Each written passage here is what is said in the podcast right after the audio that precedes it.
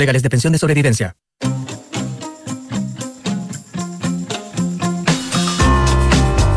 Duna presenta Terapia Chilensis con María José Ochea, Arturo Fonten y Noam Titelman. Auspicio de Sonda, líder en transformación digital. Duna, sonidos de tu mundo. Buenas tardes a todos y a todos en este día martes 4 4 ya de octubre. Estoy en el. Como que se te está acabando el año. ¿Cierto? ¿Viste? Que yo como que no puedo creer lo rápido que pasa el tiempo. Solo lo puedo creer cuando me miro al espejo. no, no. Pero está, eh, me impresiona. Mm, me sorprende. Muy impresionada con esto. Sí. ¿Estoy desfasada, tú crees, Arturo? No, no, no, pero creo que estás con una sensación fuerte del tiempo que está pasando muy rápido. Debe ser que estoy envejeciendo, entonces la cercanía del, del fin se me está eh, haciendo más pesada. Hace poco también me estaba asustando envejecer tan rápido y me dijeron que envejecer es malo, pero la alternativa es peor. Gracias por ese consejo. No, Antitelman está muy bueno y bienvenido en este día martes aquí a um, Terapia Chilensis. Bueno, martes 4 de octubre decíamos, aquí las cosas en la política siguen siguen algunas su curso. El proceso constituyente todavía no, pareciera que yo no, no veo mucha alternativa de, de, un humo blanco próximo. Hay otros que dicen que, que sí podría ser. Y lo que sí es que se enredó ayer un poco la cosa. Eh, con las declaraciones de la ministra Antonia Orellana, la ministra de la Mujer, que eh, dijo el domingo en Tolerancia Cero que eh, estaban trabajando en la dirección de un proyecto que eh, un proyecto de ley de aborto sin las tres causales, o sea, de aborto libre. libre. Eh, es una idea que ellos siempre han tenido, que ella siempre ha manifestado, pero naturalmente que el tema de los tiempos hizo que se generara una cierta alaraca política. Mm. No sé cómo lo, cómo lo ven ustedes, si esto puede influir o no. A ver, hay que considerar que en el proceso constituyente, o sea, perdón, en el texto constituyente rechazado, se avanzaba mucho más en términos de ley de aborto de lo que mm. existe hoy día, aunque la regulación quedaba en la ley. Em, y esto de alguna manera entorpece las conversaciones con la derecha cuando lo que están intentando poner son ciertos bordes. ¿Me explico? Sí, da la impresión de que la negociación es, frágil y, el clima hay que cuidarlo. Eh, yo tengo la impresión de que la derecha tiene un problema en esta negociación. Eh, las encuestas tienen, como hemos dicho 40 veces, eh, un 70% de no respuesta.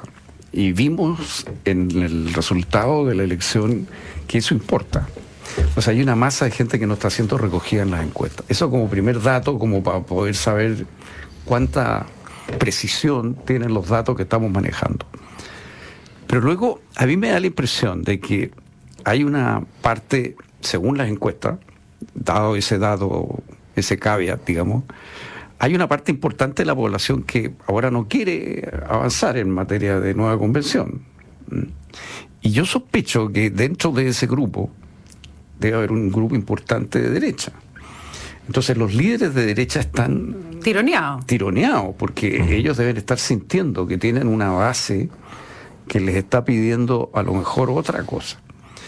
Y ellos están comprometidos y avanzando. Macaya en eso ha sido muy claro, por ejemplo, en eh, honrar la palabra empeñada y ir a una nueva convención 100% electa, etcétera. Pero eh, todas estas pequeñas cosas que alteran el clima mm. permiten, claro, dilatar la decisión y, eso puede ir provocando que aparezcan líderes desde el lado de la derecha diciendo, no, es que no hay que moverse de lo que estamos.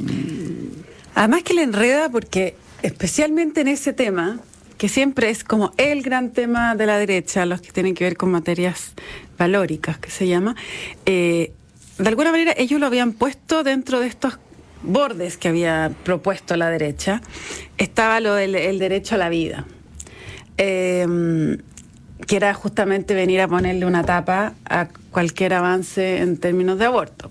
Depende, bueno, depende cómo se defina ese derecho a la vida. Bueno, claro, pero pero en el fondo esa era la estrategia que, eh, para allá apuntaban los tiros de la derecha, pero también con la carta bajo la manga que al negociar los bordes, ese podía ser uno de los que eh, no quedara en la negociación.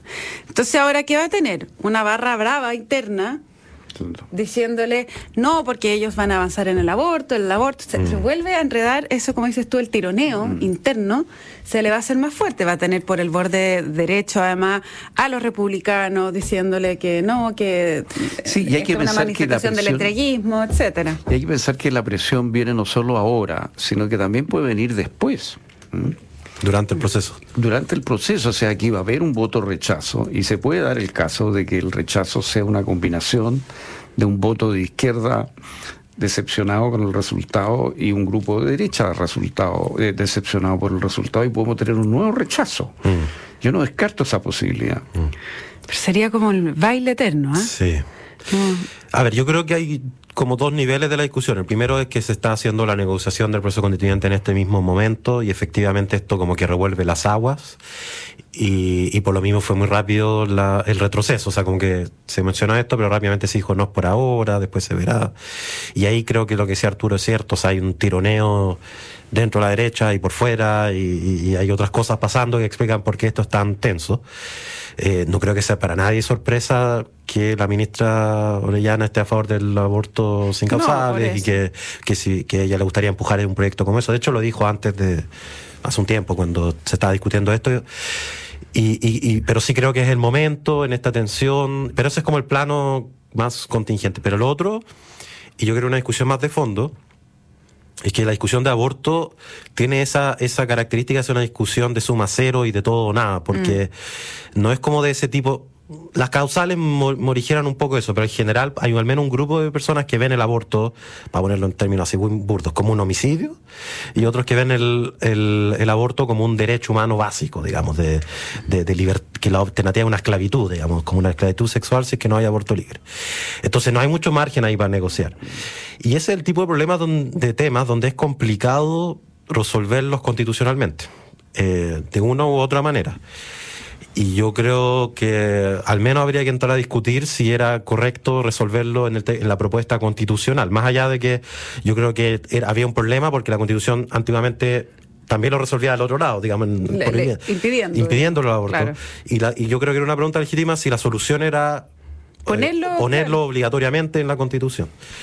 Eh, y eso es otra discusión, no es directamente, no tiene directamente que ver con esta, porque aquí están hablando de un proyecto de ley, no, no de lo que va a estar o no en la Constitución, pero yo creo que es un poquito como que sacó a relucir esa discusión, y a propósito lo decía José de los bordes, como mm. si si algo así podría estar incluido o no en el texto constitucional. Ahora, también yo creo que mucho, una mucho mejor manera de resolver eso tiene que ver con quiénes van a estar en la convención, más que predefinir los bordes. Eh, o sea, tú eres de la, del ala que dice aquí lo importante es el mecanismo. Totalmente. No los bordes. Yo creo que, a ver, van a haber ciertos bordes. De hecho, hubo bordes en el proceso anterior, aunque, aunque eran muchos menores, los tratados internacionales, las sentencias, este, esto una. Ejecutoriadas. En abogadez, sí, ejecutoriadas en firme o algo así. Eh, me perdonarán los abogados si no es el término correcto, pero algo así y los tratados internacionales y que iba a ser una república democrática. Creo que eso salía, no era una hoja completamente en blanco y que ahora quizá van a haber más cosas en, en esos bordes y está bien, pero no, pero yo creo que el grueso de la precaución debería venir por el mecanismo más que por, eh, por los bordes. O sea, si no, si no eh, uno no puede tener a gente trabajando, no sé, seis meses cuando ya todos los temas relevantes han sido definidos de antemano, creo que no, no tiene mucho sentido. Pero eh, tema relevante, porque también hay una discusión ahí en el fondo, ¿qué es borde? Si son como principios ordenadores o son ya el artículo redactado. ¿Ah? eso, eh, yo creo que definir eso también es clave, porque uno podría decir, un principio ordenador justamente es respetar los tratados internacionales, ta, como estaba en el proceso anterior. Ahora, lo, que se queja a la derecha es que eh, habiendo habido esos bordes o principios ordenadores la vez pasada, igual nomás que se lo los bypassó el texto constitucional final. Entonces, que, si es que es así, estoy, estoy hablando ya en la, en, la, en área muy chica, pero que si es así, que van a haber estos principios de ordenador, entonces lo que hay que hacer es también un mecanismo para cómo salvaguardar que estos principios no sean pasados a llevar en ninguna parte de la discusión.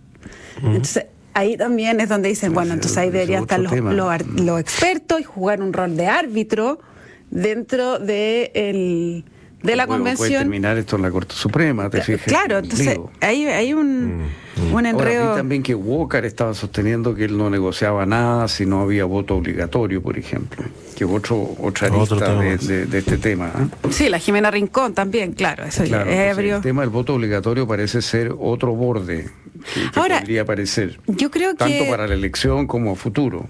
Sí, pero a mí me da la impresión de que en eso no hay que desgastarse mucho. Sí, no sé. Hay como bastante consenso en que. ¿O no? Pero lo pueden presentar como una victoria, lo que probablemente va a ocurrir. Yo creo que. Eh, eh, o sea. Es Porque como... no estaba, no estaba en, el, en la propuesta de los partidos de gobierno, digamos. Pero después rápidamente el PPD salió a decir que nomás no lo habían discutido. Yo creo que va a salir probablemente y se van a poner a anotar un por otro los que dijeron que ganaron esto gracias a su posición, a su posición firme. Claro. Sí que bueno, siempre hay ahí una hoguera de vanidad en estas discusiones. Pero, eh, eh, pero efectivamente yo creo que el tema del, del, del aborto la enreda. Ahora aquí estoy viendo el, uno, el cuarto principio constitucional que me ponía la derecha era la protección del derecho a la vida. Entonces, ahora entregar eso en una negociación. Pero dice eh, a la vida desde la concepción, porque yo creo que ahí está el. Está enunciado. ¿ah? Es el enunciado y. No, pero todas las constituciones tienen alguna forma de derecho a la vida, porque también significa que uno no puede andar matando a otras personas. No, bueno, claro, imagínate. No. Pero bueno, ese es uno de los temas que, eh, que está en estos días marcando la agenda y en la moneda esta mañana también. Quiero recordar, Irina Caramanos hizo efectivo su anuncio de, eh, de ir eh, saliendo ya del, del cargo, dejando la moneda, deja la coordinación sociocultural y la idea es a ver, traspasar, a terminar de hacer los traspasos a las distintas fundaciones, o sea, de las distintas fundaciones que pertenecen a la dirección sociocultural de la presidencia, mm. a distintos eh, ministerios que tengan más que ver con, con las determinadas materias. Generalmente lo más que le va a tocar es a cultura, a educación. Eh, probablemente, pero nada, marcar eh, ese punto que yo creo que es primera vez, yo creo que una eh, no, no primera dama. Pero eso significa que no tiene más oficina gubernamental. No tiene más oficina. No tiene tareas oficiales entonces. No, yo entiendo que ella va a hacer las tareas que por protocolo eh, quiera y pueda eh, acompañar al presidente Boric, pero no a tener un trabajo formal ahí. No tiene una responsabilidad. No, no tiene una responsabilidad. fondos públicos. No, y ella quiere mm. hacer su vida, volver a trabajar en, en las cosas que a ella le interesan. Eh, así que, bueno. Es una noticia que ella, la tercera, había anunciado, pero hoy se concreta y de hecho habíamos dicho durante la primera quincena de octubre y se cumplió. Se cumplió. Interesante. ¿Y cuándo deja realmente la moneda? Es que de aquí fin de año entiendo que es el plazo. Em, vamos un poco a Inglaterra. Ya, me parece. ¿Ya? Está bien entretenida la cosa ya. La... Eh, sí, pues a ver, cuéntanos un poco, ponnos al día, ¿no, A ver, han pasado muchas cosas, pero entre así en una versión hamburguesa, eh, Listras. Eh, Versión hamburguesa es como, a la rápida. eh, Listras que ganó las elecciones internas del Partido Conservador, que es la manera en que se elige primer ministro cuando hay una renuncia al primer ministro, pero no hay nuevas elecciones, elecciones generales. Y eso además ha salido bien criticado en el último tiempo porque vota un grupo bien pequeño de la población para elegir al que va a dirigir a todo el país. Entonces, en fin. Y en este caso en particular eh, salió una persona que hizo toda su campaña en torno a bajar impuestos. Esa era básicamente toda la campaña. Eh, es una figura interesante, viene del partido, tuvo una juventud en el Partido Liberal. Eh, de hecho, la perseguía unos dichos de ella cuando estaba en la juventud del Partido Liberal, llamando a abolir la realeza, la monarquía. No, y justo le tocó ir a. Eh, fue la última en ver a la reina. Algunos dicen que no fue coincidencia. No, no, mentira. pero, pero increíble la, la, metáfora de su vida. Así es. Y, y bueno, pero algunos también lo muestran como una de que ella desde muy joven tenía grandes ambiciones y era una manera de como posicionarse a la frontera de este tema y efectivamente acaparó la atención desde entonces. Bueno, se sale finalmente del Partido Liberal y se mete con los conservadores y ahí tiene una carrera digamos, controversial, tenía unos dichos. En un momento empezó, tiene un discurso medio conocido a propósito del Brexit, donde habla de lo terrible que es que la mayoría del queso en Reino Unido se importa en vez de comerse queso británico. Una cosa así. La, la han hecho y, la, y se han reído mucho de ese discurso. Pero era como conocida porque como que empujaba los bordes de, de, lo, de lo permitido, de lo que típicamente ocurría en los, en los debates. O sea, le gustaba armar rosca y Le polémica. gustaba, exacto. Y, y el ejemplo que daban es que en las conferencias del Partido Conservador muchas veces hablan autoridades y están vacíos y nadie lo escucha, pero cuando ella hablaba se llenaba gente porque en general decía cosas interesantes. Bueno, en esta campaña interna el Partido Conservador le ganó a otro candidato que de alguna manera quedó como el candidato del establishment, porque era el ministro de Hacienda de Johnson. Que era de origen indio, creo, ¿no? Que era de origen indio, exactamente. Y, y además, como que él fue el segundo ministro en renunciar, entonces tenía como que se le asoció más a la rebeldía contra Johnson. Y pese a que Johnson era bastante impopular en la población en general, seguía teniendo cierto, cierta ascendencia sobre los militantes del Partido Conservador. Entonces el hecho de que ella no se viera como tan contraria a Johnson, eh, la benefició. Y de hecho Johnson, una de las últimas cosas antes de ir, despedirse y decir hasta la vista, que fue su última frase en el discurso de despedida, Así es. dijo que una de las cosas que el Partido Conservador siempre tenía que hacer era bajar impuestos, que era todo lo entendían como un mensaje Le está, cubierto. le está haciendo la campaña. Exacto. De hecho, fue tanto así que el final eh, Rishi Sunak, que el candidato que era el ex ministro de Hacienda, como que terminó apoyando bajar impuestos también. Un poquito menos, más, más, más tirado en el tiempo. Y lo que sí dijo y advirtió es que si se llegaba a hacer lo que decía Liz Truss, iba a quedar la embarrada, que el, porque está, ya había alta inflación y esto iba a generar más inflación. Y, y además, La rebaja de impuestos. la rebaja de impuestos y además no financiada, o sea, con deuda, pura deuda, nada, porque ni siquiera había dicho cómo se iba a recortar eso.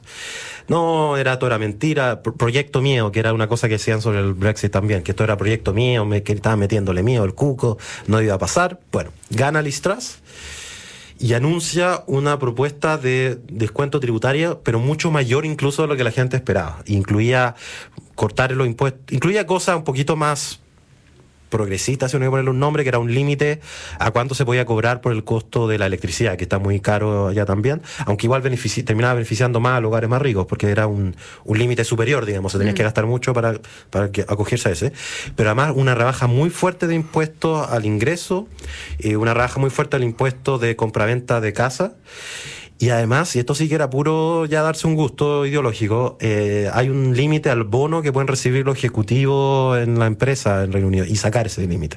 Todo esto con la idea de como que más plata iba a hacer que el país iba a Estimular, crecer. estimular la economía, el circulante. Sí, y los inversionistas no estuvieron muy de acuerdo y colapsó la libra y, y todos decían esto es muy raro porque no- uno, o sea, como que normalmente uno piensa que bajar impuestos, los más contentos van a ser los, los inversionistas, gente con plata, y al revés, dejó la embarrada, colapsó, porque, entre otras razones, porque se veía que era infinanciable este recorte presupuestario, que iba aumentar la deuda a un nivel digamos, no sostenible, porque iba a aumentar la inflación y todo esto iba a hacer que la, el endeudamiento, la tasa de interés del país se diera por las nubes y colapsó. Y ahora parece que se van a echar para atrás con el recorte presupuestario, pero quedó una imagen de la Listras y de, de su Ella, ella ya, ya dio marcha atrás, entiendo. Se anunció la marcha atrás en materia de impuestos. De impuestos, sí, de impuestos. Pero es que aquí, mira, yo, yo simpatizo como idea general con la idea de que los impuestos sean lo más bajos posible, pero, pero obviamente tienen que ser financiados y sobre todo no se puede bajar impuestos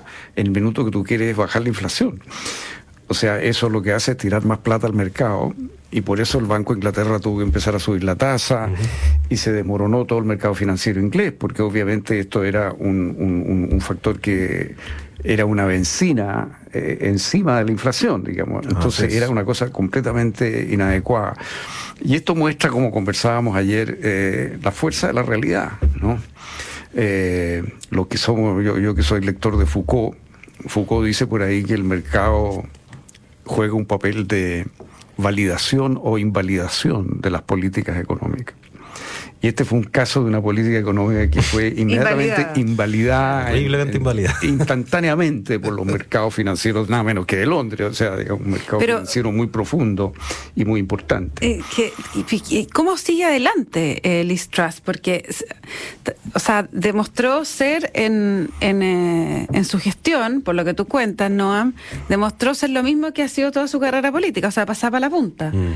Porque eh, tiró pura reforma eh, imposible Chile y hasta el mismo, hasta el mismo mercado le dijo que no. Sí. Cuando, eh, sí, bueno, ahora va a tener que corregir. Eh, yo no creo que caiga ahora, pero, pero, pero claro, si mete otra, si hay otra de estas, obviamente que la van a sacar.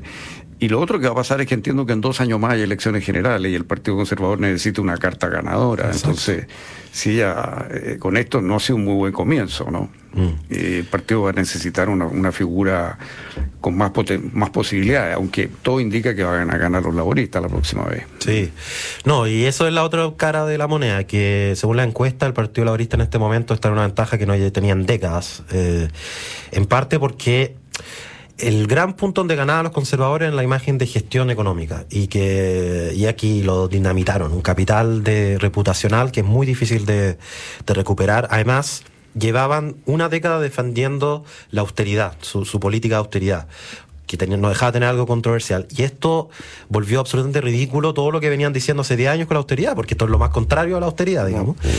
Eh, y todo esta, esta este imaginario de la casa, que hay que tener el, el, balance fiscal, digamos, en orden y todas esas cosas. Y eso lo tiene muy complicado. Y al otro lado, además, tiene un líder en el, en el Partido Laborista que lo que más lo acusan es que es medio fome que es como su principal crítica. Pero parece que en este momento, y un poco injusto, pero yo, creo que Starman ¿No es tan fome? No es tan fome, le tiene, le tiene, tiene mala fama. Pero a ver, es un laborista es de la medianía del Partido Laborista, no es el sector más moderado, pero claramente no es el sector más, más radical tampoco, pero además viene un ex fiscal, tiene esta imagen de orden, seguridad muy fuerte, y en la última conferencia del Partido Laborista, por primera vez en la historia del Partido Laborista, se comenzó cantando el himno nacional y al final un God Save the King, y además muchas loas a la, a la reina que recién falleció, lo que, lo que le pareció terrible a Corbyn, que fue el presidente del partido anterior, que era del ala más de izquierda, que es conocido porque nunca canta el himno nacional. Y entonces es un discurso interesante porque Starman en su discurso habló mucho de energías renovables, es un discurso progresista en estos temas, en varios temas, y de, digamos, redistribución de la riqueza, pero al mismo tiempo muy preocupado de, hablar de la buena gestión económica, de la patria, de las tradiciones, como, como juntar esas dos, esas dos cosas. A se le iluminan los ojitos cuando habla. cuando, habla de eso. Oye, pero bueno, hay momentos pues, en, la, en la vida política de los países en que la fomedad se convierte en un plus importante. Así es. ¿ah? En que se necesita un poco de, de sobriedad y y, volver a los fome, eh, no es lo que parece estar ocurriendo en Brasil, ¿no? Ah, que ahí, no, ahí, lo, ahí los fome sigue teniendo muy poco rating, porque impresionante como Bolsonaro eh, ganó el Congreso, no, no, ganó obviamente la primera vuelta, la ganó Lula, si habría que... Eh, ninguno de los dos ganó, pero Lula sacó más votos pero les lo fue pillando con una votación que nadie pronosticó. Sí. Entonces ahí hay una cosa también que es que eh, los discursos extremos parecen seguir teniendo su nicho. Sí. No, me estaba acordando de, a propósito de, la entrevista en la tercera, Stefanoni, de este sentido común antiprogresista que, que hace mucha fuerza. Aunque habría que tener ojo, porque ya he escuchado, o sea, he leído en Twitter a gente diciendo casi que eh, Lula es como Ñuñoa en Brasil y no tiene nada que ver. O sea, es un, trabajador de la metalurgia, que un dirigente sindical. Además, pues, no, esta, eh, eh, iba su número dos en su candidatura, un dirigente de derecha. No, no, no es una, porque también empezaron a decir que Lula está muy corrido para la izquierda, nada que ver. Eh, aquí está pasando otra cosa muy distinta que yo creo que tiene que ver con un sentido común antiprogresista. Eh, Bolsonaro además renunció de alguna manera al discurso más libre mercadista que tuvo en la campaña anterior. Eh, por ejemplo, fue muy crítico de Bolsa Familia, que fue una de las cosas más importantes que hizo Lula, que eran subsidios mm. a la familia más pobre. Fue muy crítico de eso, terminó haciendo eso y más todavía. los últimos meses antes de las elecciones dio una, muchísimo subsidio a la población más pobre del país. Y además en su, durante su gestión al final hubo muy pocas reformas realmente liberalizadoras de mercado. Lo que sí hubo fue más liberalización de compra de armas y mucho discurso antiprogre, mucho discurso anti, eh, ¿cómo le dicen? Ideología del género. Ideología de género, eso, eso, eso eh, cala mucho en la, en la sociedad brasilera, ¿no? Y hay, un voto evangélico muy fuerte en Brasil también. Y, yo creo que eso fue tu más. O sea, imagínense que a Lula lo apoyó el Economist. O sea, ya no, no, no, tiene nada que ver con una. lo digo porque he visto un cierto análisis bastante agarrado de las mechas en este sentido. Eh, esto fue una candidatura muy amplia en el espectro político que normalmente uno se imagina, ¿no? Casi que desde la centro derecha hasta la izquierda, incluyendo el PC, digamos, eh, lo estaban apoyando y aún así estuvo muy cerca Bolsonaro de, de lo que sacó, unos como cinco puntos de diferencia, pero además ganó el Congreso, que eso, como sabemos que son los impeachment en Brasil, eso es algo para tener en consideración. Ahora, igual también el otro fenómeno que, que pasa en esto es que eh, hay veces que ante ante la alternativa de eh, seguir con una persona como Bolsonaro, eh, hay otro sector de la sociedad que eh, se permite ponerse una venda en los ojos y o apretar los dientes y apoyar a Lula, que Lula es un gran líder político. finalmente sus casos de corrupción fueron no sé si fueron anulados en el fondo, no, no fue declarado culpable pese a haber estado en la cárcel más de un año. Mm. Eh, pero, pero los casos de corrupción siempre van a quedar como una sombra enorme. Se trata de corrupción en seis países. En el caso Oderbrecht, eh, o sea, los tentáculos de Oderbrecht alcanzaron a todos lados y Lula estaba. no sabemos, nunca vamos a ver si estaba involucrado o no, pero a lo que voy es que la sociedad es capaz de eh, tragarse ese sapo contar de eh, intentar frenar a algo que ven como mucho más amenazante. Sí, eso o sea, hasta que el Economist lo, lo, apoya, eso es lo que voy, ¿no? O sea, eh, a uno le hace pensar también de que las noticias que uno lee en la prensa internacional a veces son bien sesgadas, ¿no? Porque toda la imagen que uno tenía de Bolsonaro era que era un simple payaso que estaba dando la hora, que su manejo de la pandemia era una vergüenza, que no tenía ningún apoyo. O sea, uno estaba preparado para que esto fuera un verdadero fracaso mm. espectacular. Y resulta que la población brasilera eh, eh, lo apoya en un porcentaje muy significativo. Eso no significa que no haya cometido todo tipo de desmanes con el manejo de la pandemia, que fue negacionista, que fue irresponsable, todo eso es verdad pero algo tiene el tipo y algo representa, algo interpreta, que, no era fácil de descubrir leyendo las informaciones sobre Brasil. Es verdad. Y, y, yo creo que también un desafío para la izquierda y la centroizquierda escarbar un poco más, más allá de la caricatura, porque efectivamente está llegando un público relevante y no se ganan elecciones maldiciendo ese público, digamos, como que hay que pensar. Se ganó Sao Paulo, por decir algo, digamos, mm. en un lugar muy poblado, muy importante. Sí, hay que, hay que aprender a leer qué es lo que te está diciendo ese voto. Ah, porque si no, como dice Noam, eh, eh, facho pobreándolo, ah, no, van a lograr. es difícil eh, ganar elecciones. Muchas gracias, Noam Titelman y Arturo Fonten, por esta conversación en terapia chilensis. Les cuento que la transformación digital de tu negocio nunca estuvo en mejores manos.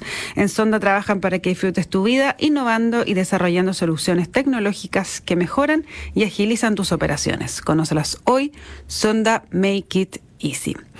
No se vayan de nuestra sintonía, porque a continuación, información privilegiada al cierre y luego sintonía crónica, epitafios, junto a Bárbara Espejo y Rodrigo Santa María. Chicos, muchas gracias por haber venido. Espero que todos y todas tengan una muy buena noche. Hasta mañana. Muy buenas noches. Buenas noches.